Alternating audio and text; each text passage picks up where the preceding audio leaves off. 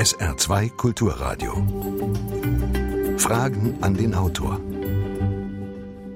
Heute Professor Gabriele Krone-Schmalz zu ihrem Buch Russland verstehen. Der Kampf um die Ukraine und die Arroganz des Westens. Mein Name ist Jürgen Albers. Schönen guten Tag. Wie ist es um die politische Kultur eines Landes bestellt, wenn ein Begriff wie Russlandversteher zur Ausgrenzung dient? fragt unsere heutige Autorin. Warum ignorierten deutsche Medien sogar massive Proteste ihrer Kundschaft? Warum wurde ein Kompromiss nicht rechtzeitig gesucht? Wie kann man jetzt Schlimmeres vermeiden? Frau Professor Krone-Schmalz, Sie haben sich ja über Jahre wissenschaftlich mit Freund-Feind-Bildern beschäftigt. Wann und wie sind Sie dazu gekommen? Ich bin ja die klassische Generation, die im Kalten Krieg erwachsen wurde und ich hatte dem Himmel sei Dank ein sehr weltoffenes Elternhaus. Das heißt, diese Themen waren zu Hause auf dem Tisch. Und ich war offensichtlich nicht dumm genug zu glauben, dass auf der einen Seite der Welt nur die Bösen und auf der anderen Seite nur die Guten sitzen. Und dann hatte ich das Glück, dass mein, mein Doktorvater, mein Professor in osteuropäischer Geschichte, Professor Günther Stöckel, dass der sich intensivst mit Freund-Feind-Bildern beschäftigt hat und alle seine Doktoranden sozusagen in diese Richtung auch äh, sanft geschoben hat. Da habe ich mich sehr gerne schieben lassen und habe dann im Gegensatz zu meinen Kommilitonen, die sich Presseerzeugnisse genommen haben, weil ich immer schon so eine Affinität zu Radio und Fernsehen hatte, habe mir dann das Schulfunkprogramm vorgenommen, um das zu untersuchen. Das ist ja interessant, dass dieses Thema Freund-Feind-Denken heute wieder so aktuell geworden ist. Hier ist eine Mail eingegangen von Peter Bär aus Erfurt. Er fragt etwas, was auch andere Hörer per Mail schon gefragt haben und was ich mich auch frage, nämlich wie erklärt sich Frau Krone-Schmalz die in den Hauptnachrichtensendungen einseitige Berichterstattung zur Ukraine?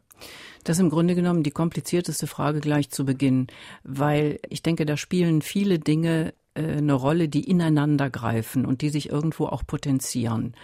Äh, und um das vielleicht gleich vorneweg zu sagen, es geht ja nicht darum, dass ich hier sitze und sage, ich weiß, wie es geht und alle anderen machen Mist. Ja, also das ist ja nun wirklich nicht der Fall, obwohl sich manche so verhalten, als würde ich das sagen.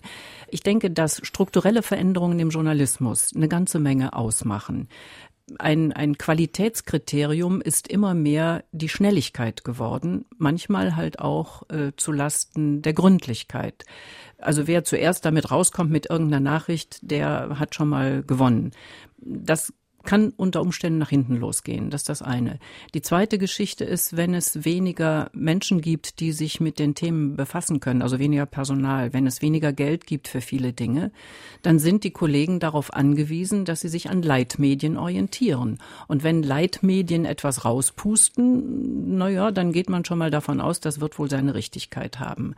Das ist das eine dann bin ich ganz fest davon überzeugt, dass eben die Relikte aus dem Kalten Krieg, sprich Freund-Feind-Bilder, dass die nicht so weg sind, wie wir alle dachten.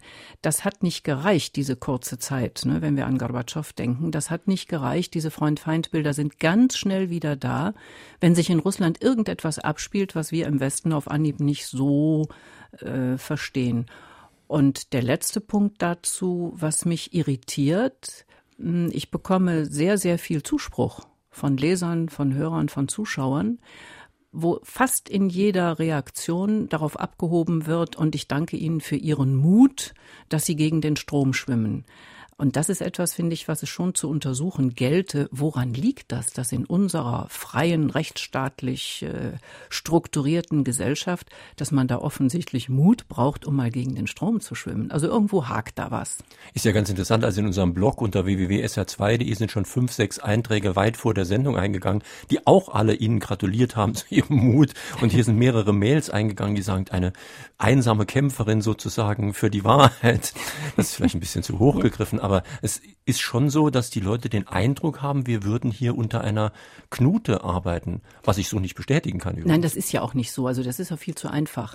Ähm, Dinge, die, sagen wir, man braucht keine Diktatur und man braucht keine Knute um nur in eine Richtung zu äh, berichten. Ja, da reicht auch die Schere im Kopf oder da reicht sanfter Druck oder da reicht Gedankenlosigkeit oder da reicht hin und wieder auch historische Dummheit. Das ist ein ganz interessantes Stichwort, denn Sie waren ja schon am 8. September 1991 zu Gast in dieser Sendereihe, damals live von der Internationalen Funkausstellung in Berlin. Damals hieß das Buch An Russland muss man einfach glauben.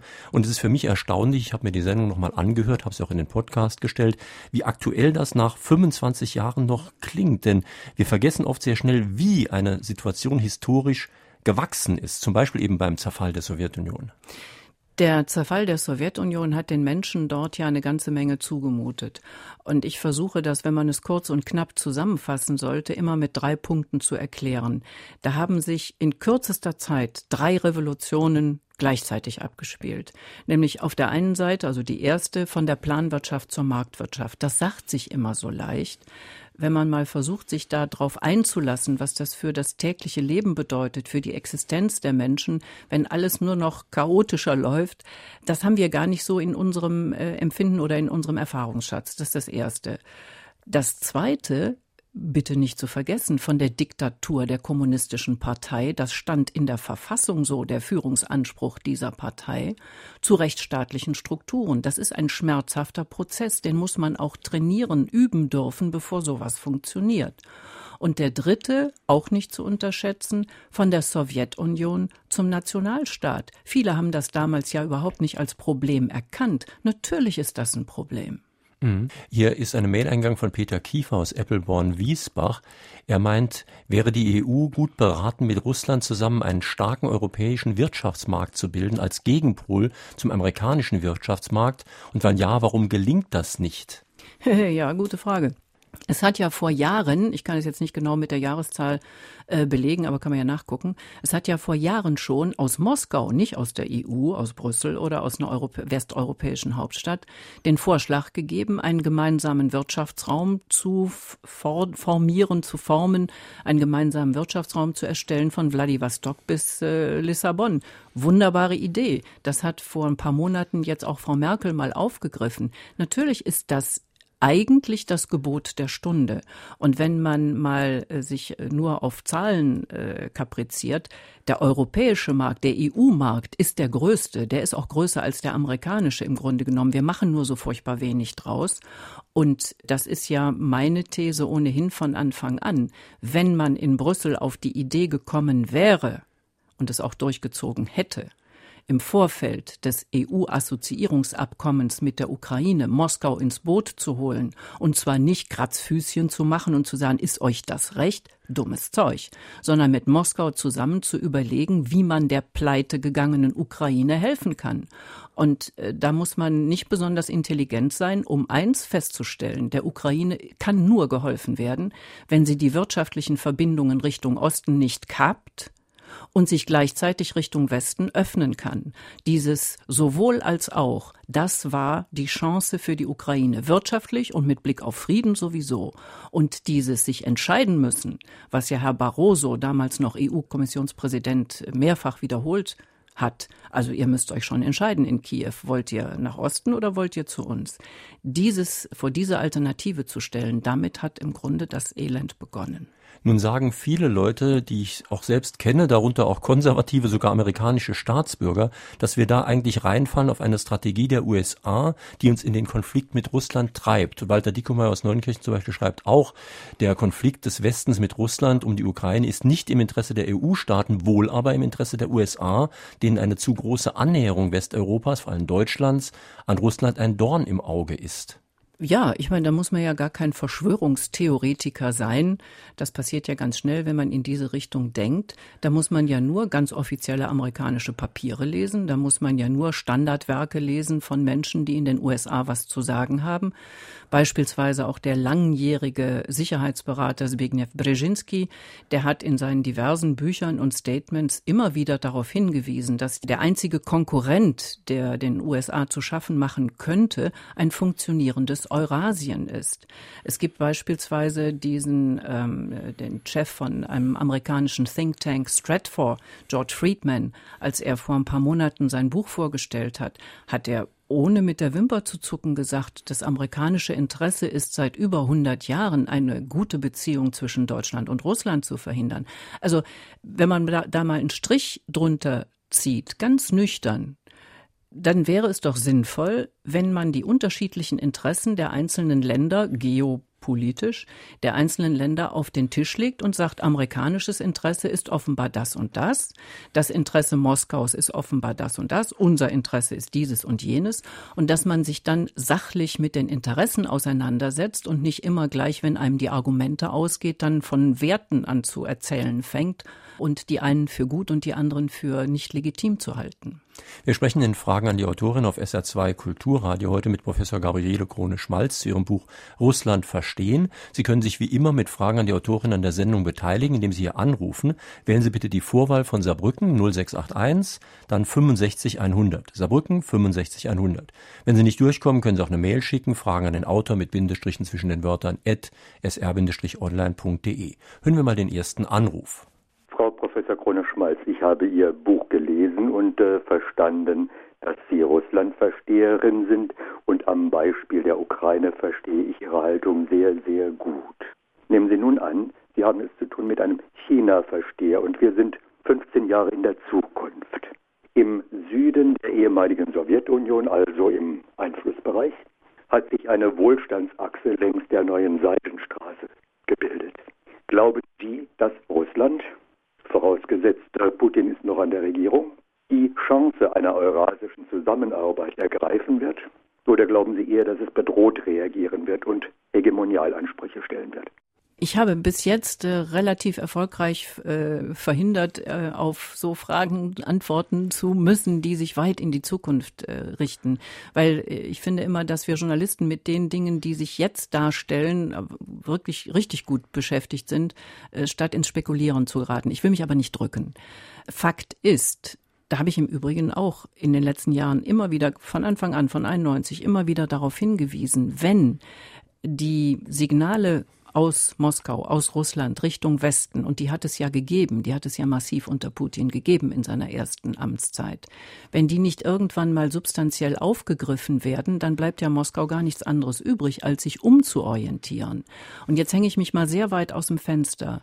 Ich habe nicht den Eindruck, dass eine enge Zusammenarbeit zwischen Russland und China dem Herzenswunsch der meisten Russen und der russischen Regierung entspricht, Sonst hätten die das schon viel früher so angefangen ich denke nach wie vor, dass der Herzenswunsch, um's, äh, um bei dem Begriff zu bleiben, dass der eher ist, in die, sagen wir mal, in der westlichen Wertegemeinschaft, in der westlichen Staatengemeinschaft einfach nur anerkannt zu werden und mit denen eben auch gut zusammenzuarbeiten.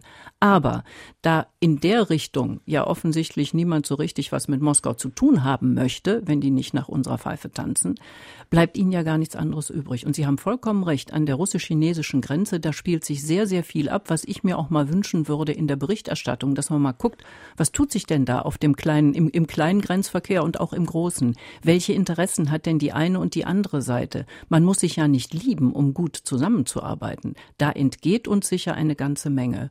Und vielleicht abschließend dazu, ich will ja auch nicht zu lange auf die einzelnen Fragen antworten, damit viele durchkommen.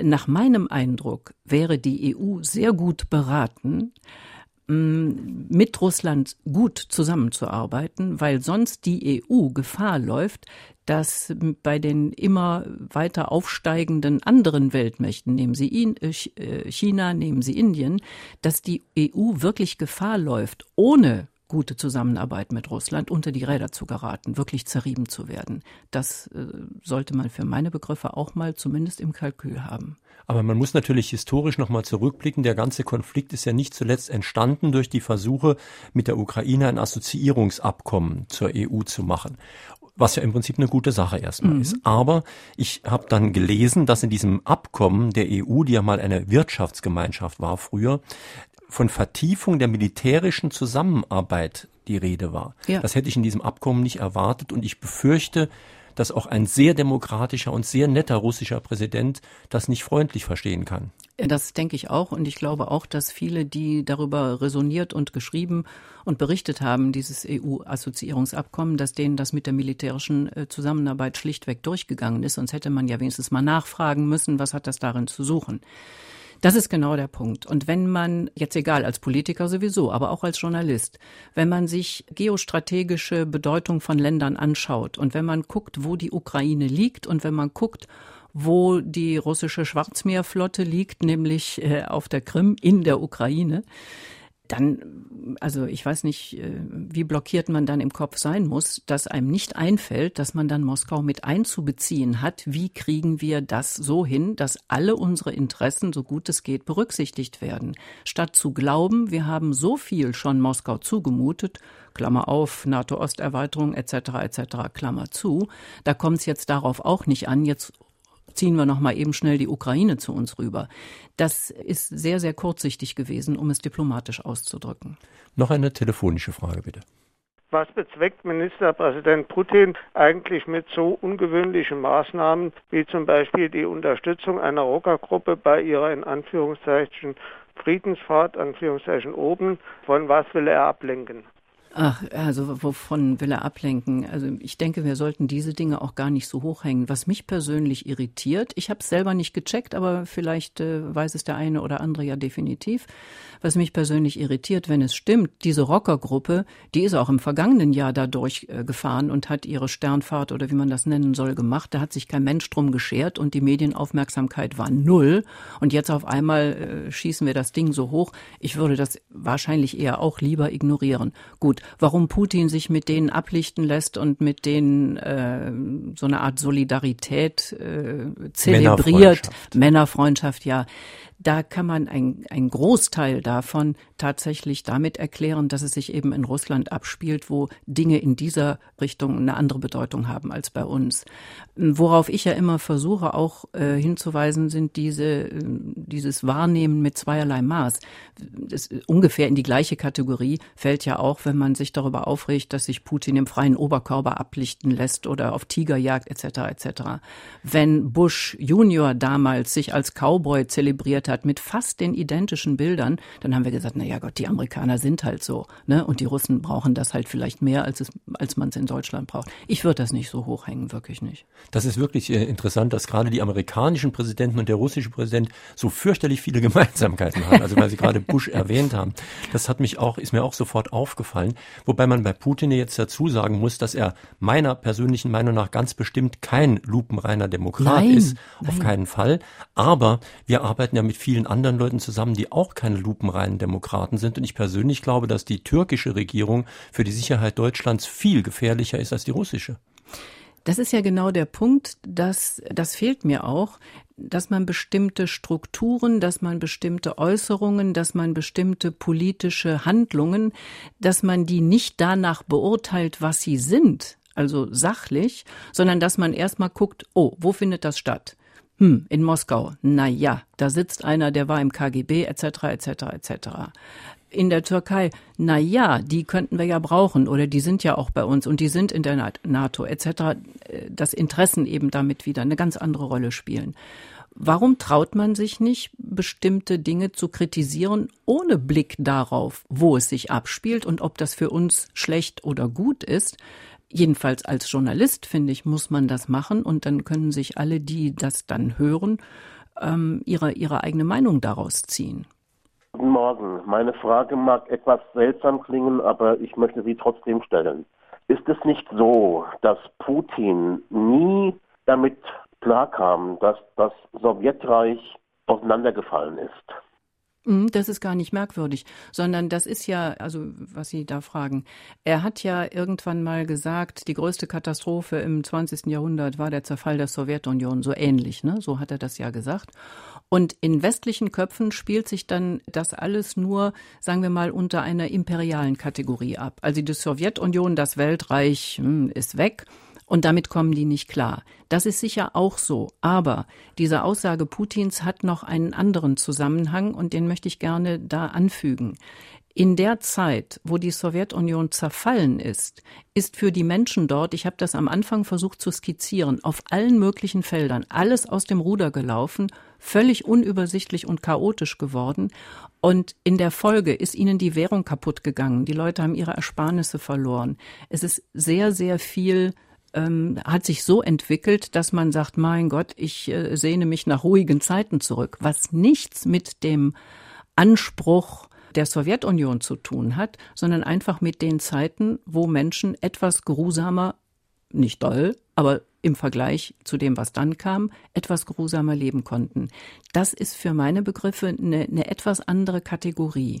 Und um das abschließend noch, damit das nicht untergeht, wenn Putin von einer Eurasischen Union spricht, dann hat das nichts, aber auch gar nichts mit der wieder, mit dem Wiedererstellen einer Sowjetunion, wie auch immer geartet, zu tun, sondern wenn man sich die einzelnen Dinge wirklich mal anschaut, dann ist das etwas sozusagen gespiegelt, so etwas wie die EU.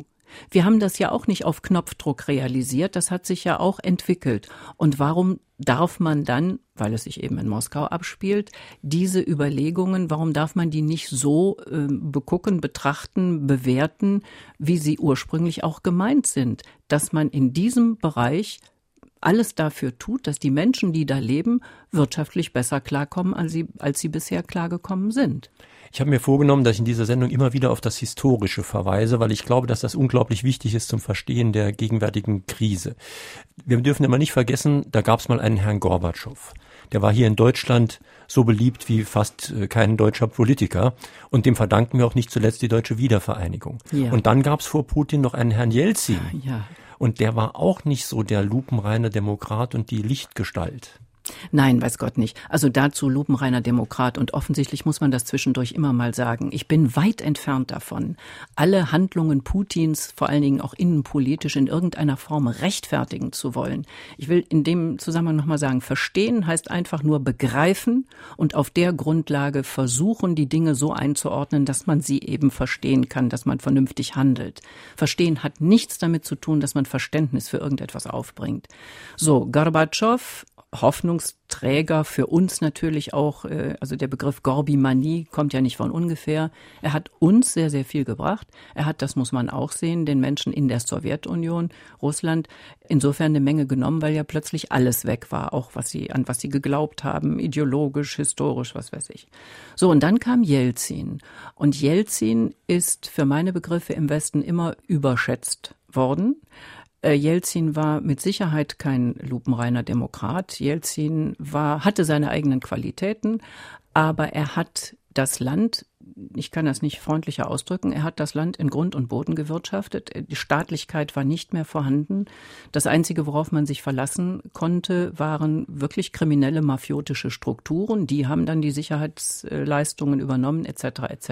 Und Jelzin war ja auch derjenige, der der Geburtshelfer der Oligarchen war. Aber genau deswegen war er im Westen vielleicht so beliebt, weil er das Land ausverkauft hat. Ja, das ist wohl so. Jelzin war sehr, sehr bequem. Jelzin war sehr, sehr bequem für äh, den Westen und äh, ich habe mich auch intensiv mal damit beschäftigt, was alles aus Russland äh, sozusagen rausgegangen ist in einer Art und Weise, dass Menschen mh, auch sehr enttäuscht waren, so nach dem Motto, wir wollten doch mit euch zusammenarbeiten. Und es sollte doch so sein, dass beide Seiten was davon haben und nicht, dass wir unsere Patente verschleudern, weil uns das Wasser bis zum Hals steht oder weil wir halt eben so am kürzeren Hebel setzen, dass wir auf alles eingehen müssen.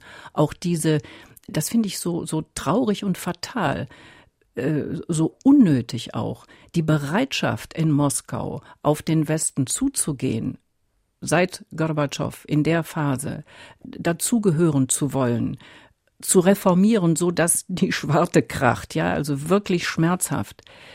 Das hätte man im besten Sinne des Wortes ausnutzen sollen, statt vom IWF, Weltbank, was immer es da gab, Bedingungen zu stellen, ganz dramatische Bedingungen zu stellen, die Lehrbüchern entsprachen, aber nicht russischer bzw. sowjetischer Realität und daran dann zu knüpfen, zu helfen, Anschubinvestitionen zu leisten und, und, und. Und auch da kommt man wieder auf Verstehen. Hätte man verstanden, wie zu dem Zeit die Gesellschaft und die Wirtschaft funktioniert, wäre es vielleicht besser gewesen, sich nicht nur auf Lehrsätze zu verlassen, sondern einfach mal zu gucken, was muss man machen, welche Stellschrauben muss man drehen, damit in dem System etwas für die Menschen Besseres zu erreichen ist. Hat sich Europa seinen Boykott russischer Ware nicht irgendwo auch in eine Sackgasse hinein manövriert? Und irgendwo ist man ja auch auf Russland gewissermaßen angewiesen. Und wie sieht Frau Krone-Schmalz die in den Medien so bezeichnete Annexion der Krim. Also was die Sanktionen betrifft, nicht nur irgendwie in einer Sackgasse, wir stecken da komplett in einer Sackgasse, weil, äh, und eine Kategorie ist ja leider Gottes eben auch so etwas wie Gesichtsverlust, weil unter dem Stichwort Gesichtsverlust, wie soll man denn da rauskommen? Derjenige, der jetzt da anfangen muss, um rauszukommen, muss ja wenigstens so was ähnliches sagen wie, oh, in der Richtung habe ich was falsch gemacht.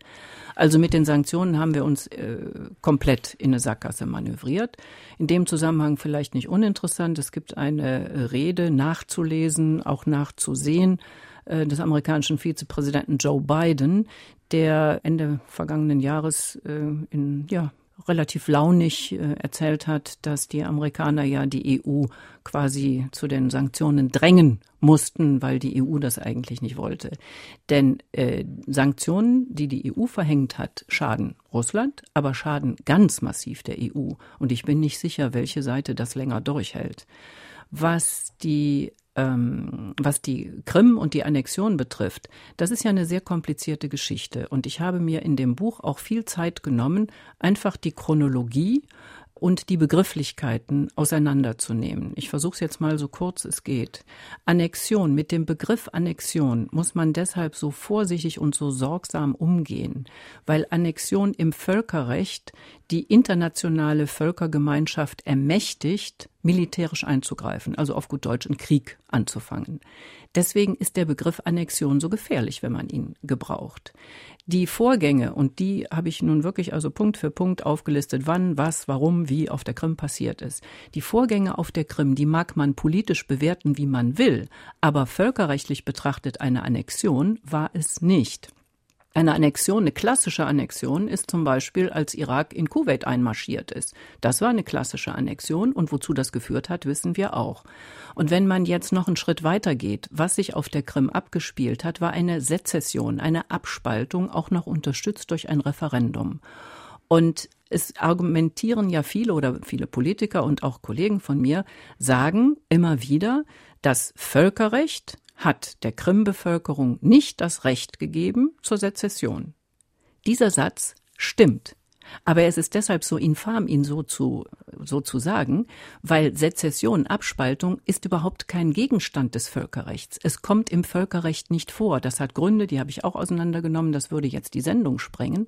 Kurz und gut, ich bin dafür, dass man ohne Schaum vor Mund solche Begriffe erklärt, definiert, einordnet, bevor man sie so benutzt. Und es ist ja auch ganz interessant, dass auch da wieder mindestens zweierlei Maß regiert, denn Sezessionen anderswo finden wir ja gar nicht so schlecht, in Jugoslawien zum Beispiel. Das ist es ja. Ähm, das habe ich auch in einem Kapitel wirklich lauter Beispiele, die genau darauf rauslaufen, je nachdem, wo sich geografisch in der Welt etwas abspielt, ist es gut oder schlecht oder na ja, kann man nicht so genau, braucht man nicht so genau hinzuschauen. Je nachdem, wer etwas macht, ähm, da drückt man eben auch entweder beide Augen zu oder man fällt sofort drüber her. Ganz, es gibt eine ganze Reihe von konkreten Beispielen und ich habe auch immer wieder erlebt, dass wenn Menschen, die das, naja, wie soll ich sagen, die da nicht so sehr sensibilisiert waren dafür, wenn man sie mit der Nase drauf stupst, dass es dann in der Tat zu Aha-Erlebnissen kommt. Ja, stimmt ja eigentlich. Es ist auch immer wieder ganz interessant zu sehen, dass die Sowjetunion einerseits das Reich des Bösen war, andererseits, wenn diese Bösen etwas gemacht haben, was uns in den Kram gepasst hat oder passt, dann ist es wieder doch nicht so böse. Nehmen wir Khrushchev, der stammte aus der Ukraine und hat die Krim an die Ukraine geschenkt, obwohl sie eigentlich auch zu Russland gehört hat, und hat das auch so ganz eigenmächtig gemacht. Finden wir gut. Das zurückzunehmen finden wir nicht gut. Oder nehmen Sie die ganzen Gas- oder überhaupt äh, Warenlieferungen innerhalb der damaligen Sowjetunion. Unter befreundeten Staaten hat man da Subventionen gezahlt, hat sehr billig verkauft. Und jetzt erwarten wir, dass wenn man, wenn man nicht mehr befreundet ist, dieselben Preise behält. Ja, ja, das sind ja auch diese Kurzschlüsse haufenweise, die sich ja auch 1991 schon angedeutet haben, als dann sukzessive die einzelnen ehemaligen Sowjetrepubliken souveräne Staaten wurden. Das war doch völlig normal, wenn ein souveräner Staat der auch noch jede Menge offene Rechnungen mit, dem, mit der Zentrale Moskau hat und sich entsprechend verhält, also auch Lieferbeziehungen äh, kappt oder bestimmte vertragliche Vereinbarungen nicht mehr einhält. Das ist ja alles äh, passiert. Dann hat man trotzdem im Westen erwartet, dass von Moskau aus diese Staaten, die sich äh, für selbstständig erklärt haben und selbstständig waren, dass man die dann nicht mehr zu Vorzugsbedingungen beliefert hat, sondern plötzlich sagte, okay, ihr besteht darauf, dass ihr eigenständig seid, naja, dann müsst ihr auch Weltmarktpreise zahlen. Soweit ist man in Moskau ja gar nicht gegangen. Aber diese Überlegung, dass das ein anderer wirtschaftlicher und politischer Hintergrund ist, darüber muss man reden können, ohne gleich zu sagen, aha, die Sowjetunion äh, nutzt ihre Macht aus. Also das, äh und da haben ja auch berühmte Leute aus der Ukraine und andere haben sich eine goldene Nase damit verdient, subventionierte Waren aus Russland zu bekommen und sie zu teureren Preisen weiterzuverkaufen. Äh, das waren, äh, das waren genau die Dinge. Es gibt Beispiele, also aus Estland fällt mir eins ein und aus der Ukraine jede Menge, dass sie eben genau zu ihren Vorzugskonditionen noch beliefert wurden und die dann aber von sich aus auf ihre Rechnung zu Weltmarktpreisen auf dem Weltmarkt verkauft haben. Und dass man das nicht zulässt in Moskau, ja, ich glaube, das würde man in Berlin und in Washington und in Paris auch nicht zulassen, wenn man sich in diese Lage versetzt. Dietrich Rothaar aus Elversberg hat eine Mail geschickt und er fragt, warum hat sich Russland auf die mündliche Zusage verlassen, dass die NATO sich nicht bis an Russlands Grenzen ausdehnen wird, anstatt dies vertraglich zu fixieren? War das nicht etwas naiv? Wenn Sie so wollen, okay, war es naiv. Auf der anderen Seite, wenn Sie die Situation mal betrachten, wie sie sich damals dargestellt hat, da war ähm, der Warschauer Pakt, zu dem Zeitpunkt war der Warschauer Pakt noch nicht aufgelöst. Das heißt, es lag noch nicht so auf der Hand, dass da plötzlich alles ganz anders strukturiert werden würde, als es sich damals dargestellt hat. Und ich glaube, das sollte man auch nicht unterschätzen, gerade in der Zeit war zwischen beiden, jetzt Deutschland und Russ äh, Sowjetunion ja noch, ähm, und durchaus auch, was die zwei plus vier Verträge dann betrifft, war ein Vertrauen, ein gegenseitiges Vertrauen da, was lange nicht mehr da ist, ganz im Gegenteil, sondern jetzt ja mittlerweile einem massiven Misstrauen äh, gewichen ist. Sonst wäre das damals auch mit der deutschen Vereinigung nicht so ohne weiteres, äh, hätte das nicht geklappt, weil man hat nicht alles bis ins letzte Detail vertraglich regeln können und man hat es trotzdem durchgezogen. Also beispielsweise Genscher und Shevardnadze haben sich was geglaubt, haben äh, Vertrauen zueinander gehabt und haben das politisch gewollt und haben das auch so durchgezogen. Es gibt, was die NATO-Osterweiterung betrifft, es gibt mündliche Aussagen, es gibt auch Akten, wo sich das nachlesen lässt. Es gibt zum Beispiel auch ein Buch von Condoleezza Rice. Condoleezza Rice, die später dann amerikanische Aus Außenministerin war und zu dem Zeitpunkt ähm, eine enge Mitarbeiterin des damaligen amerikanischen Außenministers Baker war. Und sie hat in einem Buch geschrieben, es gab eisenfeste Garantien, also richtig eisenfeste Garantien als Zitat, dass sich die NATO nicht weiter nach Osten ausdehnt. Also, es gibt genug Hinweise darauf, dass dieses Versprechen gegeben worden ist. Und das ist eine, ähm, ein Vorgang, der in Russland immer noch mit einem massiven Wortbruch verbunden ist und wirklich tiefer sitzt, als wir uns das im Westen vorstellen. Bei uns sagt man, mein Gott, der alte Hut, also haben sie jetzt nicht mal langsam gefressen, dass es so ist. Aber es ist mit einem wirklich sehr verletzenden Wortbruch verbunden, wenn man es von russischer Perspektive betrachtet. Nun will ich mal versuchen, die andere Perspektive zu übernehmen. Man könnte ja nun mal sagen, das ist ja gar nicht so absichtlich gemacht worden von den USA und den anderen NATO-Partnern, sondern die Länder des ehemaligen mhm. Ostblocks haben uns gerufen. Die wollten einfach Sicherheit haben, damit die Russen nicht doch vielleicht irgendwie einmarschieren. Mhm. Ja, das halte ich für naiv. Da äh, kommt ja jeder, zieht sich ja jeder drauf zurück, der darüber nicht argumentieren möchte, dass man sagt, ja du lieber Gott, was sollten wir denn tun? Wir konnten ja nicht die Mitgliedschaft verweigern, wenn die das Bedürfnis haben und als souveräne Staaten mit diesem Wunsch auf uns zukommen. Dazu zwei Dinge. Erstens, wenn man politisch den Überblick hat und politisch etwas will, dann hätte man auf die Art und Weise oder man hätte auf irgendeine Art und Weise eine Lösung finden können, um den Ängsten und den Sorgen dieser Länder entgegenzukommen, ohne es so platt nach Osten auszudehnen. Und das viel, viel schlagendere Argument für meine Begriffe ist, als dann der Warschauer Pakt sich aufgelöst hat und ja nur noch die NATO bestand, da hat es durchaus von einigen Menschen die Idee gegeben, dass man eine sicherheitspolitische Architektur eine neue schaffen muss, wo die westeuropäischen Länder drin sind, die USA, aber eben auch Russland. Man muss sich eine neue sicherheitspolitische Architektur einfallen lassen, die für die Herausforderungen der Zukunft besser gewappnet ist. Denn die NATO ist mal gegründet worden als Verteidigungsbündnis. Und die Herausforderungen der Zukunft, das hat man schon 91 sehr gut gesehen, werden Regionalkonflikte sein. Das haben wir ja dann auch ganz schnell feststellen müssen. Und dafür ist die NATO eben nicht geeignet geeignet. Also eine sicherheitspolitische Architektur unter Einbeziehung Russlands hätte vermutlich eine ganze Reihe an Problemen ähm, erst gar nicht aufkommen lassen. Denn dieser NATO-Russland-Rat, der dann mal gegründet wurde, um Russland so einen Fuß in die Tür stellen zu lassen, der hat ja im Prinzip nie wirklich funktioniert. Interessen Russlands wurden nie, das lässt sich ja auch nachweisen, Punkt für Punkt, nie irgendwie ernst genommen, äh, sondern es war eher zum Abnicken gedacht. Fragen an die Autorin, Professor Gabriele Krone-Schmalz, zu ihrem Buch Russland verstehen, übrigens erschienen bei CH Beck, Preis 1495. Warum reagieren unsere Politiker nicht? Sehen die das nicht? Oder was ist da los? Dass seit Jahrzehnten der Amerikaner drauf aus ist, zwischen Deutschland und Russland und überhaupt da Keile zu ziehen. Ich denke, wir sind immer noch, werden bevormundet vom Amerikaner.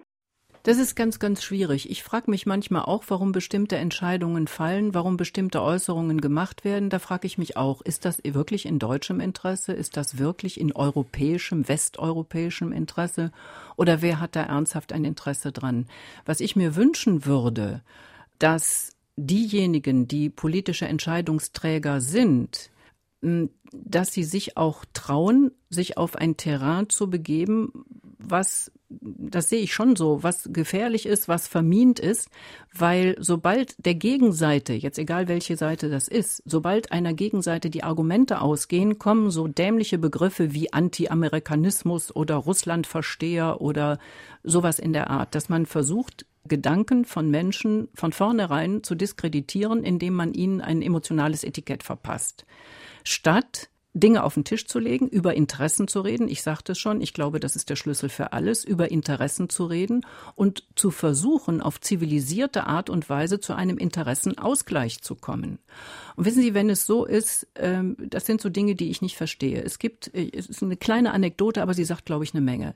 Es gibt ja einen Verein, der heißt Deutsch-Russisches Forum. Und in diesem Deutsch-Russischen Forum, da bin ich seit Anno Piefendeckel drin, da können äh, Personen, aber eben auch juristische Personen, Firmen Mitglied sein. Und wenn gerade in den letzten Wochen und Monaten Firmen ihren Austritt erklären aus dem deutsch-russischen Forum und man auf Nachfrage dann hört, ja, wir wären ja drin geblieben, aber unsere amerikanischen Geschäftspartner sehen das nicht gerne, dann ist das etwas, was ich finde, dass in unserer Gesellschaft, die so strukturiert ist, wie sie strukturiert ist, nämlich freiheitlich, dass man damit offensiv umgehen muss und sagen muss, so kann es eigentlich nicht laufen. Denn meine große Sorge ist, wenn diese Diskrepanz zwischen dem, was wir sagen und dem, was wir nicht sagen, zwischen öffentlicher und veröffentlichter Meinung, wenn diese Diskrepanz weiter größer wird und Menschen immer skeptischer werden, dann kann auf Dauer unser wunderschönes, theoretisch wunderschönes System Demokratie nicht funktionieren. Und vielleicht noch ein Satz, wenn man, ich sage mal, die richtigen Themen, also Themen, die Menschen beschäftigen. Wenn man die richtigen Themen den falschen Leuten überlässt, ja, dann muss man sich nicht wundern.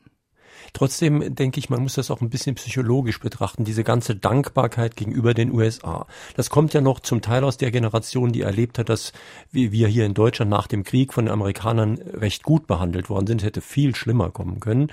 Das sind Leute, die dafür Dankbarkeit empfinden, auch dass sie uns geholfen haben, von den Sowjets damals frei zu bleiben. Und wir dürfen ja nicht vergessen, dass die höchsten Repräsentanten des deutschen Staates heute aus dem deutschen Osten kommen. Und für die waren die Amerikaner viel stärker als für uns, die wir hier im Westen auch die negativen Seiten erlebt haben. Die waren für die eine positive Utopie. Klar spielt das eine Rolle. Natürlich spielt das eine Rolle. Nur ich äh, habe einen Anspruch als Journalist und ich meine, Politiker müssten auch einen Anspruch als Politiker haben, dass man diese persönlichen Befindlichkeiten so gut kennt, dass sie einen nicht hindern in dem, was man politisch macht. Hören wir noch eine telefonische Frage. Meine Hochachtung zuvor an Frau Krone-Schmalz die nicht dem Mainstream der vielen Reporter anheimfällt. Wenn in Russland etwas in den Augen des Westens Positives passiert, wird es immer mit einem abwertenden Zusatz, zum Beispiel angeblich oder unter Vorbehalt zitiert. Die meisten Reporter bringen den Mainstream, wie er der antirussischen europäischen Mehrheit allerdings nur scheinbar gefällt. Wenn in Russland die gleichen Zustände wie in Amerika wären, würde man sich viel mehr das Maul zerreißen. Aber wenn es um Amerika geht, hält man sich sehr zurück. Im Westen herrscht meines Erachtens immer noch die Meinung, in Russland herrsche der Geist des Bösen.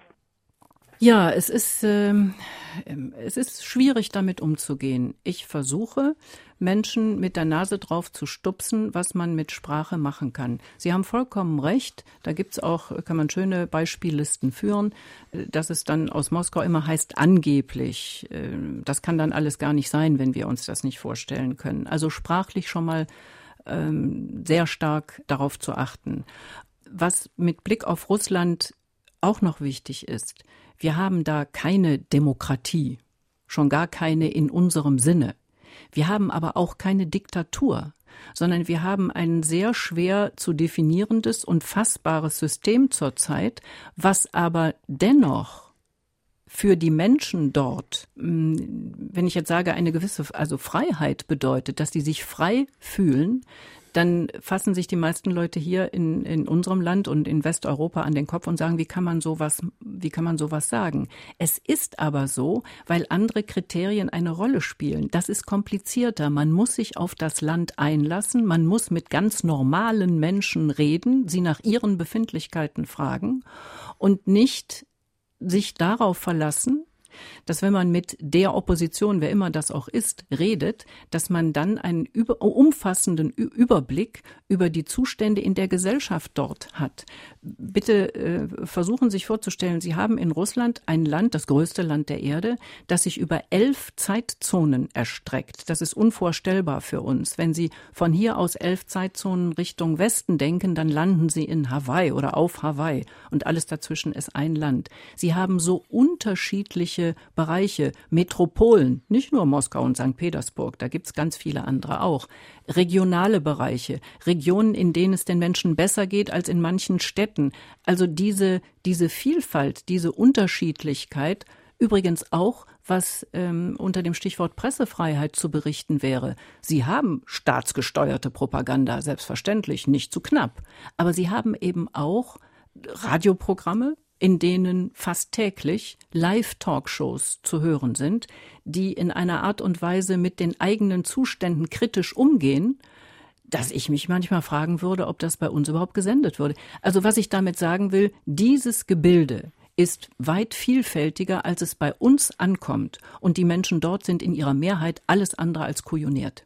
Nun hat ja der Zusammenbruch der Sowjetunion zu einem Phänomen geführt, dass es plötzlich sehr viele Russen gab, die außerhalb von Russlands waren, in ja. anderen Ländern also dort Minderheiten waren. Besteht jetzt die Gefahr, dass die alle prorussische Separatisten werden oder sind?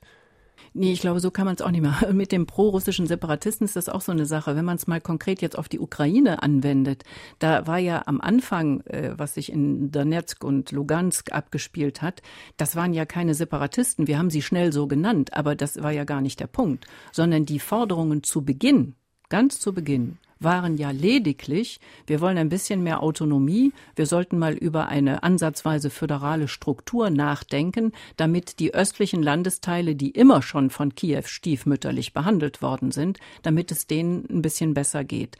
Das war die Forderung. Ähm, dass dann zu einem Zeitpunkt, als man von Kiew aus äh, diese Menschen, die sich im Prinzip nicht anders verhalten haben als vorher die auf dem Maidan, als man dann den Antiterrorkampf äh, begonnen hat, das war dann ähm, sozusagen die Initialzündung dafür, dass einige aufgetreten sind und gesagt haben, ja, also mit Kiew, wenn die das so machen, da sehen wir keine Zukunft und dann gehen wir doch vielleicht lieber Richtung Russland. Das ist übrigens der Knackpunkt auch jetzt. Es ist ja keine einheitliche Masse, die, die man da hat, sondern sie haben welche, die immer noch der Meinung sind, dass man mit Kiew zusammen eine vernünftige föderale Konstruktion auf die Beine kriegt, allerdings zunehmend weniger nach dem, was bis jetzt passiert ist. Sie haben diejenigen, die sagen, wir wollen Russland nicht, wir wollen Kiew nicht, wir wollen einfach, wir wollen nur wir sein.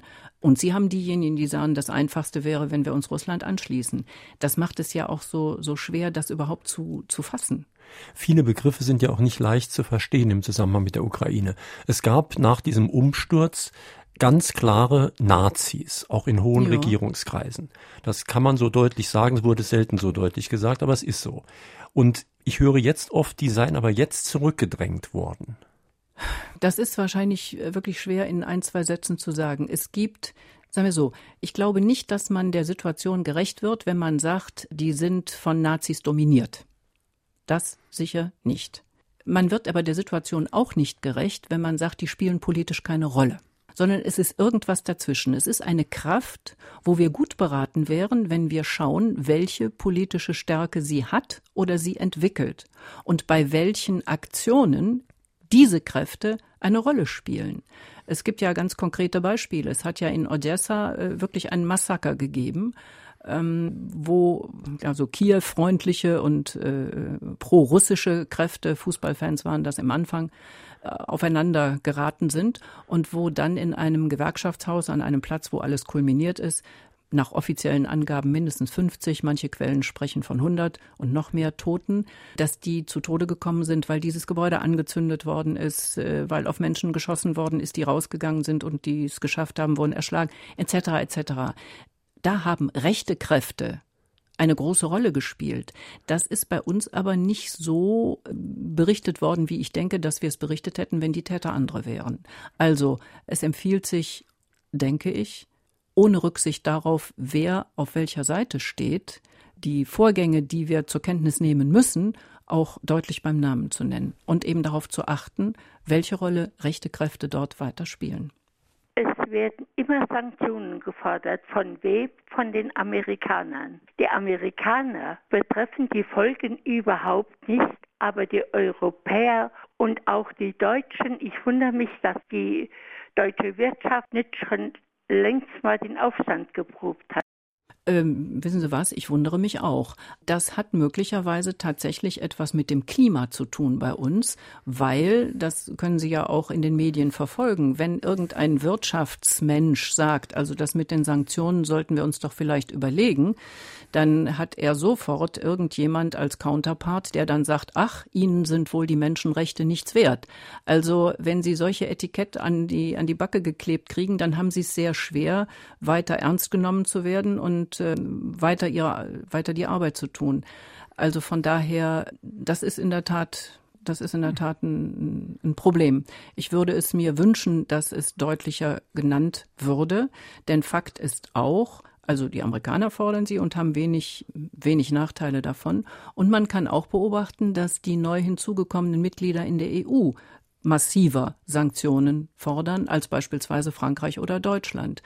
Wäre nicht schlecht, wenn man vielleicht tatsächlich mit den eigenen Interessen etwas offensiver umgeht, ohne Menschenrechte aus dem Auge zu verlieren. Darum geht es nicht. Wir sprechen in Fragen an die Autorin mit Professor Gabriele Kohne-Schmalz zu ihrem Buch Russland verstehen. Und drei, die sich mit einer Frage an die Autorin an der Sendung beteiligt haben, bekommen das Buch demnächst vom Verlag, das ist in diesem Fall CH Beck, zugeschickt. Das sind Elisabeth Schulz aus Schiffweiler, Wolfgang Mützel aus Ottweiler und Astrid von Seelen aus Sulzbach. Noch ein Anruf bitte. Was sagen Sie dazu, dass die politischen Strukturen in Moskau von den westlichen Medien immer als quasi mafiös bezeichnet werden?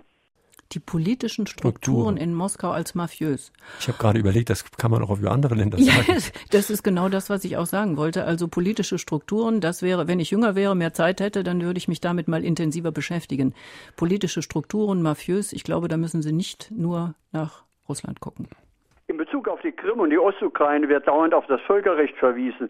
Dies ist aber doch keineswegs ein Recht der Völker, sondern ein Recht der Staaten, deren Grenzen nämlich nur zu oft diktatorisch und gegen den Willen der eingepferchten Völker gezogen worden ist. Wie die Schotten im vergangenen Jahr abstimmen konnten, so müssten alle eingepferchten Völker doch auch abstimmen können und das Recht eben auf ihre Selbstbestimmung bekommen. Das ist genau der Punkt. Sie haben den Begriff Selbstbestimmung genannt. Und das ist auch der Grund dafür, dass es im Völkerrecht keine Regelung zur Abspaltung, keine Sezession gibt. Denn sie können es im Völkerrecht nicht verbieten, diese Sezession, weil das massiv dem Selbstbestimmungsrecht widersprechen würde. Und Selbstbestimmungsrecht ist nun wirklich ein Gegenstand des Völkerrechts. Das Völkerrecht ist deshalb auch so kompliziert, weil es ja in wesentlichen Teilen gar nicht aufgeschrieben ist. Also Sie können in verschiedenen, äh, der UNO-Charta und so weiter, können Sie natürlich schon die Prinzipien nachlesen. Aber das Völkerrecht ist etwas, was sich entwickelt, wo die Normen ähm, im Laufe der Zeit sich ähm, so aus Gewohnheitsrecht festsetzen. Und äh, ich habe neulich noch mit einem Völkerrechtler darüber diskutiert, der gesagt hat, er macht sich Sorgen, weil im Völkerrecht mittlerweile so etwas wie ein demokratischer Interventionismus äh, Einzug gehalten hat. Also auf gut Deutsch, man blickt irgendwo in die Welt, äh, sucht sich ein Land aus, Klammer auf, wo man vielleicht doch die eigenen Interessen stärker hat, Klammer zu, und guckt dann, ob man nicht mit im Namen des Völkerrechts sowas wie ein Regime-Change hinkriegt, weil man damit dann die Demokratie befördert. Das pervertiert die Grundidee die irgendwann mal dem Völkerrecht zugrunde lag. Und das hat ja auch zu schlimmen Konsequenzen geführt. Ich sage nur arabischer Raum, Richtig. Nahosten und so weiter. Genau. Hören wir gleich noch eine Frage. Frau Krone-Schmalz, ich höre Ihrer Sendung jetzt schon ein bisschen und ich muss sagen, die einzige Sendung, die ich im Fernsehen sehe, die ähnlich wie Sie argumentiere, das sind Humor- und Satire-Sendungen von nicht-rechtlichen äh, Nachrichten und so. So höre ich das eher weniger. Wie sehen Sie das? Ja, ist mir auch schon aufgefallen, dass die Kollegen vom Kabarett manchmal äh, Dinge in, im Zusammenhang darstellen, wo ich mir vorstelle, dass es eigentlich unsere Aufgabe gewesen wäre. Vielleicht wechsle ich ins Kabarett. Ja, also wenn Sie mal die Anstalt gucken, das ist eine ja. der wenigen Sendungen, die ich kenne, wo solche Thesen überhaupt auch mal massiv belegt worden sind. Ja, vielleicht weil äh, da der Freiraum größer ist, weil äh, man da mit weniger, vielleicht weiß ich nicht, mit weniger Gegenwind rechnen muss. Keine Ahnung. Auf jeden Fall äh, ist es schon bemerkenswert. Das ist in der Tat bemerkenswert. Wir sollten jetzt gegen Ende der Sendezeit noch mal ein bisschen so Sachen zusammenfassen. Dieser ganze Konflikt hätte nicht sein müssen, wenn ich Sie richtig, richtig. verstehe, wenn man gleich am Anfang nicht eine falsche Alternative den Leuten aufgezwungen ja. hätte. Ja, so ist es. Und das ist, das ist das, was mich so fassungslos macht und äh, offenbar nicht nur mich. Dass mit einer richtigen, mit einer überlegteren Weichenstellung dieses unendliche Leid, was wir ja auch nur ansatzweise hier mitbekommen, vermeidbar gewesen wäre. Nun ist das Problem bei diesen Sachen, das sieht man auch im Nahen Osten und so weiter, dass es möglich gewesen wäre, das Ganze friedlicher und ja. besser hinzukriegen. Man hat es aber nicht gemacht. Ja. Und jetzt ist die Karre an die Wand gefahren. Zum Beispiel jetzt ist natürlich auch in der Ostukraine keine Stimmung mehr für eine wunderbare Zusammenarbeit mit Kiew, nachdem ja. es so viele Tote gab. Umgekehrt auch. Also das Freund-Feind-Bild ist wieder ganz klar, um daran nochmal anzuknüpfen. Was könnte man denn jetzt heute noch machen, damit dieses Freund-Feind-Bild wieder etwas weniger wird? Das ist natürlich wahnsinnig schwer, aber ich denke, die Basis muss sein, dass die Menschen, die es betrifft, miteinander reden. Es kann nicht sein, dass beispielsweise in Kiew gesagt wird, ja, mit diesen pro-russischen Separatisten setzen wir uns nicht an einen Tisch. Es kann nicht sein, dass irgendwelche pro-russischen Separatisten sagen, ja, also mit denen und denen setzen wir uns nicht an einen Tisch. Es wird immer so viel von Druck geredet. Warum machen nicht die Staatschefs der EU von mir aus auch mit äh, Druck aus Washington und Putin Druck auf Kiew und die Ostukraine, dass sie sagen, ihr müsst euch jetzt mal zusammenraufen, an den Tisch setzen und nicht, äh, dass es so ist, weil auf die Art und Weise, glaube ich, läuft gar nichts mehr, dass man von vornherein sagt, Moskau hat alles falsch gemacht, Kiew macht alles richtig. Weder das eine noch das andere ist richtig. Beide haben genug falsch und richtig gemacht und dass man quasi so eine Art Reset findet um für die Menschen dort wo man ja immer vorgibt, dass es um die geht, um für die Menschen dort endlich mal wieder eine, eine vernünftige Existenz zu schaffen. Denn so wie das jetzt läuft, ist es, ist es die Hölle.